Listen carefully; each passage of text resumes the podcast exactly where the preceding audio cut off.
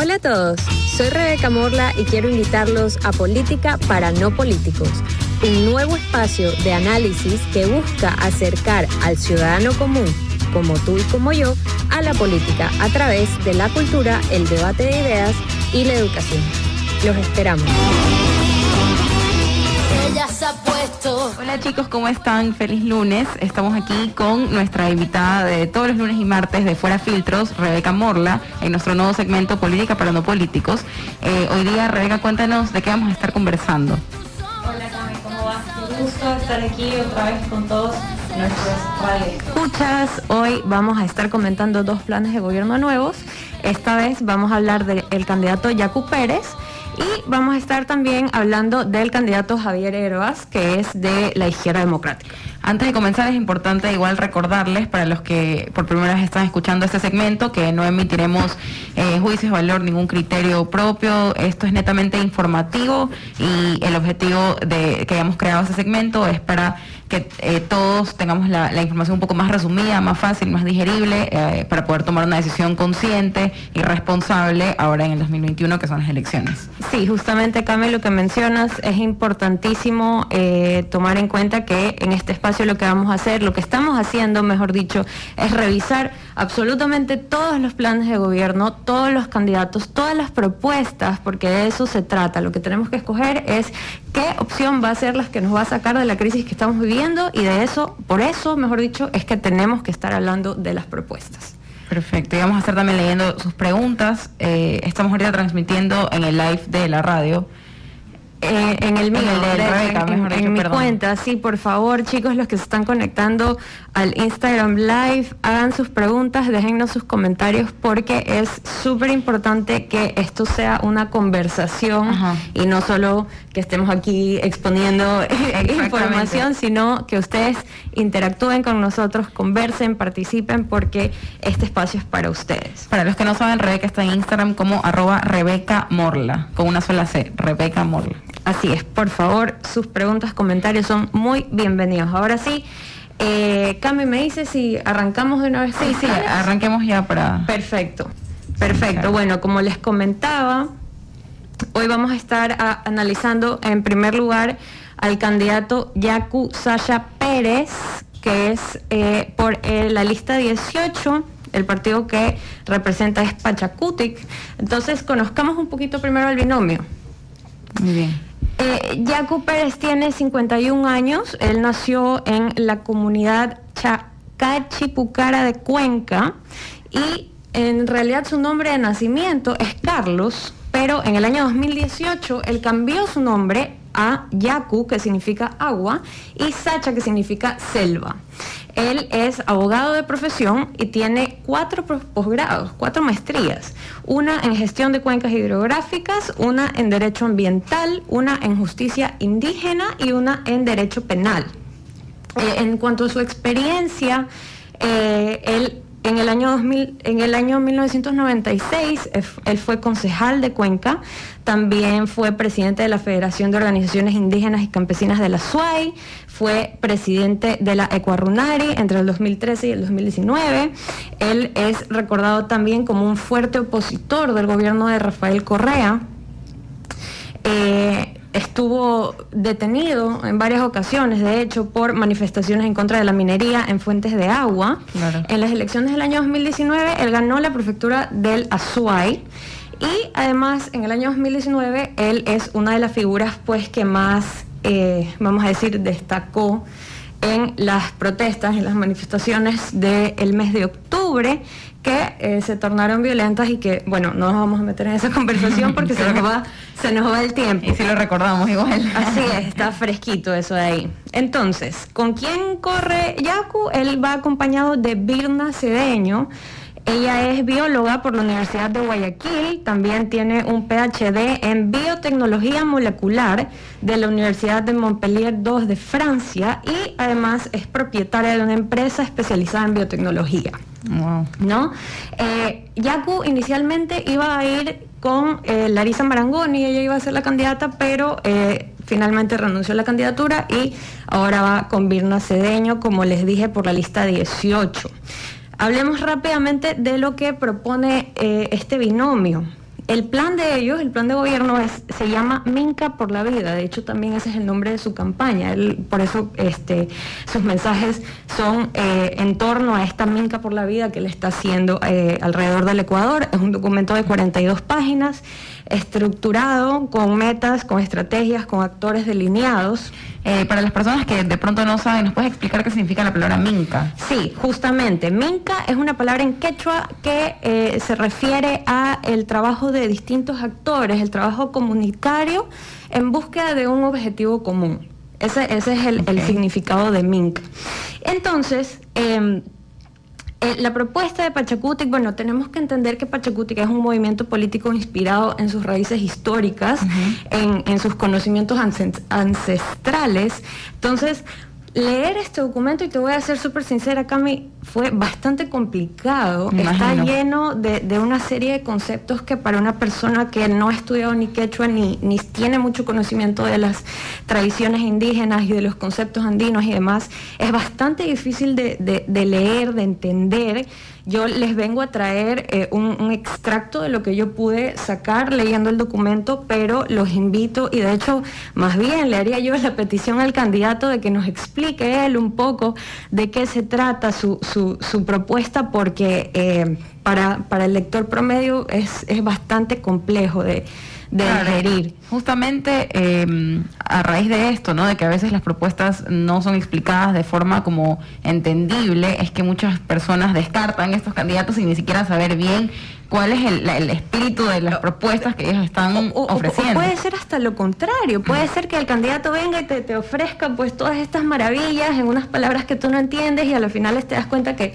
que nunca lo hizo porque no era realizable, pero como no se le entendió claro. desde el comienzo, entonces pasó lo que pasó. Claro, puede ser lo que tú dices, acompañado de un buen carisma, en verdad eh, puede ser... Y nos ha pasado, en la historia lo, ha demostrado, lo hemos visto, así que ni para qué meternos ahí. Pero bueno, aquí lo vamos a decir en español, un extracto para que tengan una idea. Justamente les traigo brevemente algunas propuestas que yo pude extraer del plan de Yacu Pérez.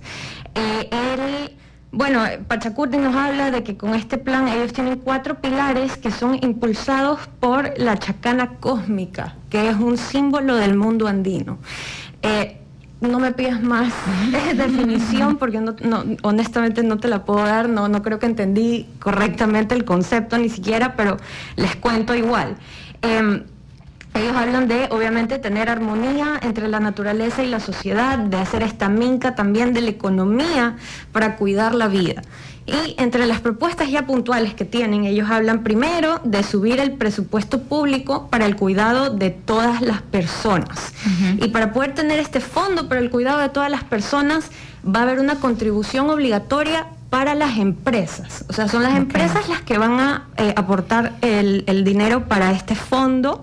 No especifica mucho de qué se trata esto del cuidado de las personas, pero ese, eso es lo, lo, que dice. Me pareció interesante que también desde el inicio en este programa se habla del combate a la violencia de género. Muy importante. Sí, le hace bastante énfasis al tema de la mujer, de reconocer a la mujer, a las líderes indígenas, a las líderes de, de grupos prioritarios. Eh, habla también, y un punto importantísimo de, toda la propuesta de Yacu Pérez es el tema de la minería, ¿verdad? Él está en contra de, la minería y él propone revertir el Estado todas las concesiones mineras existentes, revertirlas. Y asimismo hacer una consulta popular y que sea la gente que vote sobre la continuación de la minería metálica en el país. Entonces, aquí no solamente hay que pensar que eh, es una propuesta para que la gente vote, sino que también ya en términos prácticos pensemos también que, bueno, llevar hacer una consulta popular, hacer un proceso de estos, requiere presupuesto, requiere gasto y hay que pensar, hay que priorizar. Estamos en una época tan difícil que realmente qué tan importante es llevar otro proceso electoral tras el que ya se va a gastar en las elecciones, ¿no? Entonces, eh, indiscutiblemente hasta lo que has leído eh, por ahora em, son propuestas bastante radicales, ¿no? Eh, habrá que ver mm, a medida que vayamos hoy día avanzando con, la lectura de estas propuestas y todo, que las personas, bueno, según sus propios criterios definan si son alcanzables o no, o eso ya se los dejamos a, cada uno. En todo caso, una preguntita antes de que, de que se me vaya de la cabeza eh, por si acaso, no sé si sepas en esta parte de la política de combate de la violencia de género, si tal vez eh, dentro de lo que él propone está implicado también que haya leyes más rígidas contra la violencia a la mujer, eh, contra, yo qué sé, el, el femicidio. Sabes que no, no aterriza en, esos conceptos, sin embargo sí habla bastante de, la protección de la mujer, entra también con, con- con el cuidado de las personas que hablábamos anteriormente, es decir, no, no lo tiene como muy aterrizado, sería bueno que, que los candidatos de este binomio nos cuenten más al respecto, porque definitivamente es interesante. Eh, por el momento nos quedamos ahorita en, en una pausa, regresamos en el segundo bloque con el resto de la información que les tenemos preparada. Vemos a el segmento Política para no políticos con Rebeca Morla. Eh, quiero leer una preguntita rapidísimo del live que estamos haciendo en el Instagram de Rebeca, arroba Rebeca Morla. Eh, Ariana pregunta, ¿Yacu define un presupuesto para la ayuda que menciona? No, no, gracias Ariana por tu pregunta. De hecho, no, no lo define y además les cuento, hablando, porque este se nos, nos fuimos a la pausa sin concretar las propuestas. Hay varias propuestas en términos económicos financieros que me parece interesante que, y que se las menciono rápido para poder hablar del siguiente candidato. Eh, Yacu Pérez sí habla de una renta básica universal para todos, una especie de sueldo para todos, sea que trabajes o no trabajes, perdón a la gente de Life. Eh, financiada, y cito, por los que más tienen, y que se podría pagar en dinero electrónico.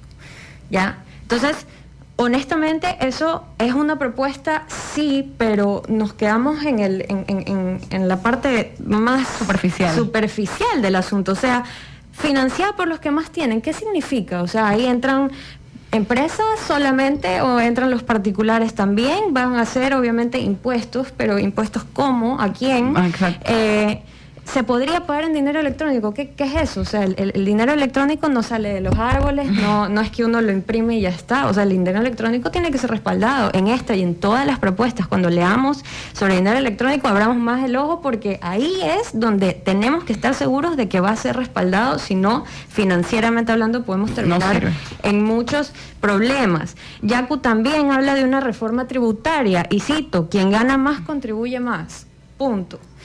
¿Qué significa eso? No lo sabemos. Y además, y algo que sí me preocupa, sí siento que, hay que levantar las alarmas, es que él dice que no vamos a pagar lo que sea considerado como deuda externa ilegítima. Y si leemos un poco el- el- el- la historia de... de Rafael que Correa dice- hizo algo así. eh, no, no solo eso. A- acabamos de adquirir un compromiso con el Fondo Monetario Internacional. El gobierno de Moreno ha adquirido compromisos con el Fondo Monetario Internacional y se están tomando medidas para poder cumplir con las exigencias y para que estos organismos internacionales nos presten fondos que necesitamos como país. Y este señor sale a decir que no se va a pagar, simplemente la- lo que se considere ilegítimo. Entonces eso es un criterio que no existe, es de hecho sumamente objetivo y, y- y deuda adquirida es, hay que cumplirla, ¿no? Exacto, eso no es así nomás de decir que no quiero. Eh, rapidísimo también les digo, eh, política de empleo de Yacu Pérez, él propone trabajar menos, distribuir más y producir solamente lo necesario. ¿Qué quiere decir esto? Reducir las horas de trabajo, pero mantener los sueldos y con esto incorporar nuevos trabajadores a la economía. O sea, prácticamente tú vas a tener un horario más corto, pero la empresa igual te tiene que pagar lo mismo aunque trabajes menos y como vas a trabajar menos, entonces va a ingresar una nueva persona y así vamos a dinamizar la economía porque van a estar trabajando más personas, pero no estamos pensando en el trasfondo de eso, que es, bueno, ¿quién le va a pagar ese sueldo extra a, a- a esta persona y quién te va a mantener el tuyo igual sin que se afecte? Claro. No, o sea, son, son, son propuestas que de- definitivamente necesitan ser Habría que explicarlas, ujú. Esperamos que los candidatos nos hablen más de estos temas porque eh, yo así, así nomás me quedo con, como asustada con unas dudas que, definitivamente hay que cubrir. Ahora, pasemos rapidito a la- a la- al siguiente candidato, a Javier Herbas. Si me permites, antes de continuar con el siguiente candidato, quería darle eh, un espacio rapidísimo a nuestro queridísimo auspiciante de Ipaso. Eh, descubre el programa SOS Cabellos de Maxibelt, un cronograma de tres etapas que te llevarán a hidratar, nutrir y reconstruir tu cabello. Y lo más importante, de una manera súper sencilla y desde casa. Síguelos en sus redes, arroba maxibelt-s, para que conozcas todo lo que esta línea tiene para ofrecerte. Ahora sí, continuamos con el segundo candidato que vamos a analizar hoy. Perfecto, perfecto, Cami, les cuento. Vamos a hablar del binomio de Javier Herbas, que va por lista 12. De Izquierda Democrática. Brevemente les cuento quién es Herbas. Él es nacido en Guayaquil, tiene 47 años. Él estudió ingeniería en producción agroindustrial en la Universidad de La Sabana de Colombia. Es gerente de varias empresas, tiene una carrera empresarial dedicada a la exportación de alimentos congelados alrededor del mundo y no ha tenido experiencias en política. Y entre paréntesis, ha sido un candidato que se ha hecho bastante eh, comentado, se ha viralizado porque eh, por un TikTok. Él lanzó un video de TikTok bailando, que lo hemos visto todos creo, y que ha hecho que muchos, sobre todo jóvenes, eh, se enteren de quién es él. Lo cual me parece, sí, sí, ha llegado, ha llegado. me parece interesante esa, ese, como está aprovechando esa red más que otros, porque se, se siente, no sé, como creíble lo que está haciendo tal vez. Y fresco. Sí, sí, es una propuesta interesante. Me parece eh, que eh, la gente, si se mete a TikTok, pues lo encontrará. Él está acompañado por María Sara Gijón, ella estudió Derecho, también tiene una maestría eh, en Derecho en la Universidad de Harvard, mira tú. Eh, tiene un diploma en género y en economía de la Flaxo, fue directora de la Cámara de Comercio de Quito, fundadora de la red Mujer Emprendedora y en el 2019 se desempeñó como subsecretaria general de Gobernanza y Gobernabilidad en la presidencia por algunos meses. Muy bien por las mujeres de este país. Sí, es, interesante el, currículum y de hecho tiene algunos programas enfocados en la mujer que, vale la pena. Eh, hoy no los vamos a, ver porque no nos alcanza el tiempo, pero los invito a que revisen y si les gusta pues que lo sigan. Eh, este plan de gobierno del binomio de Herbas tiene más de 100 páginas, como te comentaba hace un momento, hasta con bibliografía, muchas fuentes académicas, que me parece válido resaltar eso porque de eso se trata un plan de gobierno, de que sea un documento estructurado con investigación académica que soporte lo que estás proponiendo. Eh, tiene una sección de fundamentación ideológica que también es válido eh, pensar en que, en que de hecho tienen valores, los escriben como, como los valores que fundamentan su accionar en la política, eso es importante. Eh, y cito algo que me llamó la atención, ellos dicen, defendemos la transparencia y la honestidad como valores básicos de la administración pública. Es y será la base de todas nuestras acciones. Bueno, esa es la línea que tenemos que buscar después de todo lo que hemos visto, después de la corrupción, después de, todos los escándalos y de lo que se ha convertido la política, que nos vengan a hablar de que vamos a ser más abiertos, más transparentes con la información. Eso, al menos a mí, me gusta escuchar porque es lo que necesitamos. No es el único candidato que habla de esto, definitivamente, pero como te digo, me parece válido que lo resaltan desde el inicio. Y vamos rápido que se nos acaba el tiempo. Eh, bueno, ellos se declaran también como un partido feminista. ellos dicen que su propuesta apunta a fortalecer el sistema de protección, a impulsar la reforma del sistema de justicia para evitar la impunidad y la revictimización. Eh, en línea con lo que veníamos diciendo también de la experiencia de la candidata a la, vicepresidencia.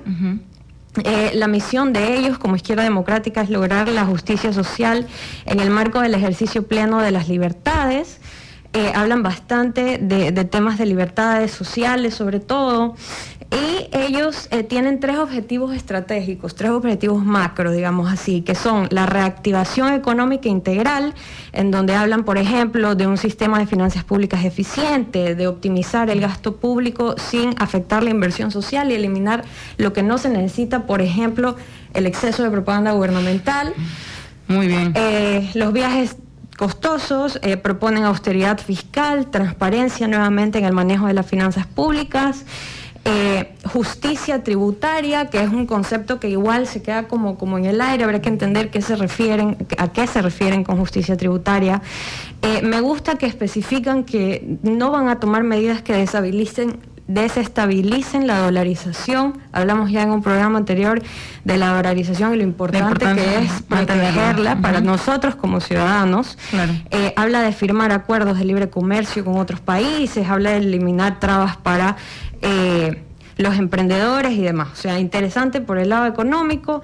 Segundo pilar, la justicia social desde enfoque de los derechos humanos. Hablamos de eh, o mejor dicho, habla el binomio de recuperar la seguridad social, de que el gobierno no pueda gastarse el dinero de las pensiones, por ejemplo, y el IES. eh, de generar alianzas público-privadas. Esto es importantísimo. Alianzas público-privadas para fortalecer el sistema de salud y el sistema de educación. Que el privado y el público trabajen en conjunto para...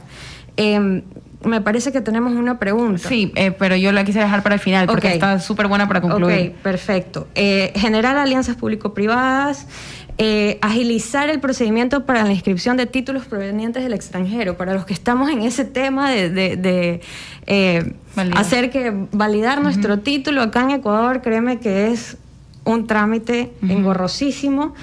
Eh, también, y me parece súper interesante, habla de sistemas de incentivos o intercambios para que, por ejemplo, a los docentes privados, a los docentes del sistema privado, participen en el área de educación pública, es decir, que den clases en, el sector público, en especial de las universidades, hablan, y a su vez que el Estado les reduzca o les condona descondone ciertos impuestos a estos profesionales, o sea, darles un incentivo para que el privado se involucre en, en, el sector público, que participe para mejorar la calidad del público.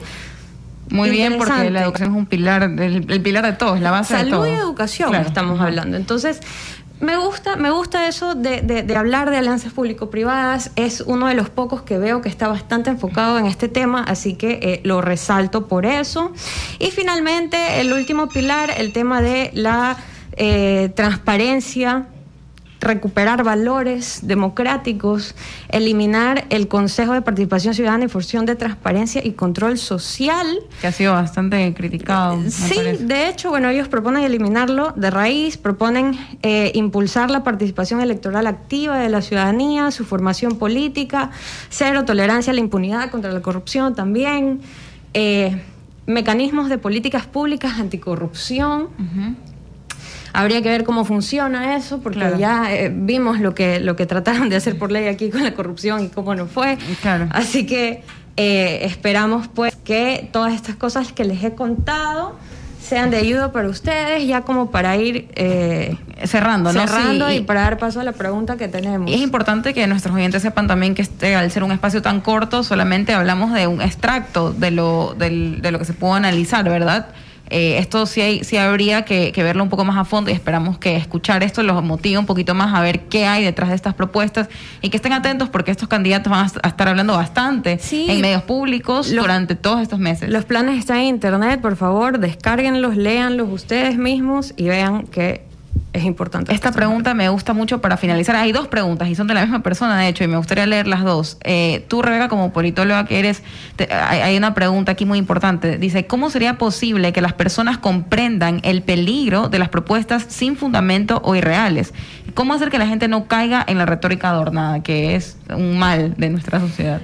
Mira, yo te diría que lo principal y lo que nos hace falta para poder evitar estas situaciones o para poder cambiar esta realidad, porque lastimosamente es nuestra realidad, es abriendo espacios para fomentar la cultura política, para fomentar la educación, para fomentar como, espacios como este, que son tan importantes precisamente por eso, porque son formas de educar, de transmitir información que no es accesible, que no le llega a todo el mundo, pero que le debe llegar, que le tiene que llegar, porque esto es fundamental para todos nosotros. Y hablando de eso que dice justamente, hay alguien más que hace otra pregunta. Dice, si hay alguna página específica u oficial donde los ciudadanos podamos consultar las propuestas y demás asuntos de interés de cada uno de los postulantes. Les cuento que hay varios portales, sobre todo medios de comunicación, que están eh, abriendo estas secciones.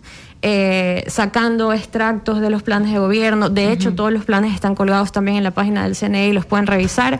Eh, pero así, así eso es lo que les puedo comentar. No sé si puntualmente un nombre no les puedo dar. Eh, me encantaría que hubiesen varios porque de eso se trata y nos, favorecería mucho como sociedad. En todo caso, atentos a eh, las redes sociales que no solamente son para pasar el tiempo, también hay contenido muy valioso como este que nos suma como ciudadanos. Y por último, una pregunta ya, esta es para la reflexión personal, yo creo, eh, preguntan ¿hasta qué punto te parece que al ser un externo a la política, o sea, ¿te parece que ser externo a la política es una ventaja o algo positivo para un candidato a la presidencia? Y creo que esta pregunta va por el hecho de que eh, eh, el candidato Herbas eh, no, tiene una carrera política. política. Mira, te voy a ser súper sincera. Lastimosamente, que, que, seas un político tradicional ahorita está mal visto.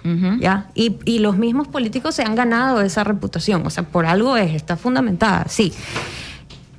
Pero eso no quiere decir que eh, uno no tenga que prepararse para entrar a la política o que cualquier outsider, cualquier externo es bueno precisamente porque es externo. No, de eso no se trata. Definitivamente todo candidato debe tener experiencia en administración pública, debe tener experiencia en cómo se maneja el sector público, porque una cosa es venir a, decir un montón de intenciones y propuestas lindas, pero cuando ya aterrizas y ves la realidad y ves cómo funciona el sistema público ecuatoriano, te das cuenta que, muchas de las cosas no son posibles por, problemas internos, estructurales que no se han cambiado en años. Claro. Entonces, te diría yo, no, no necesariamente tiene que haber trabajo en política, pero tiene que estar rodeado de gente que sí conozca la administración pública, él mismo tiene que conocer de administración pública de economía, de finanzas y de todos los temas que involucran la administración pública y, necesariamente te digo, la gente, al menos, si él no tiene la experiencia pública, la gente que lo rodea debe, debe tenerla. Muy bien, esta pregunta para cerrar eh, este programa de hoy de Política para No Políticos, los esperamos mañana, vamos a seguir eh, con otros candidatos y estén atentos porque es un espacio muy importante para todos como ciudadanos. Nos despedimos, nos vemos mañana martes. Nos vemos, hasta mañana.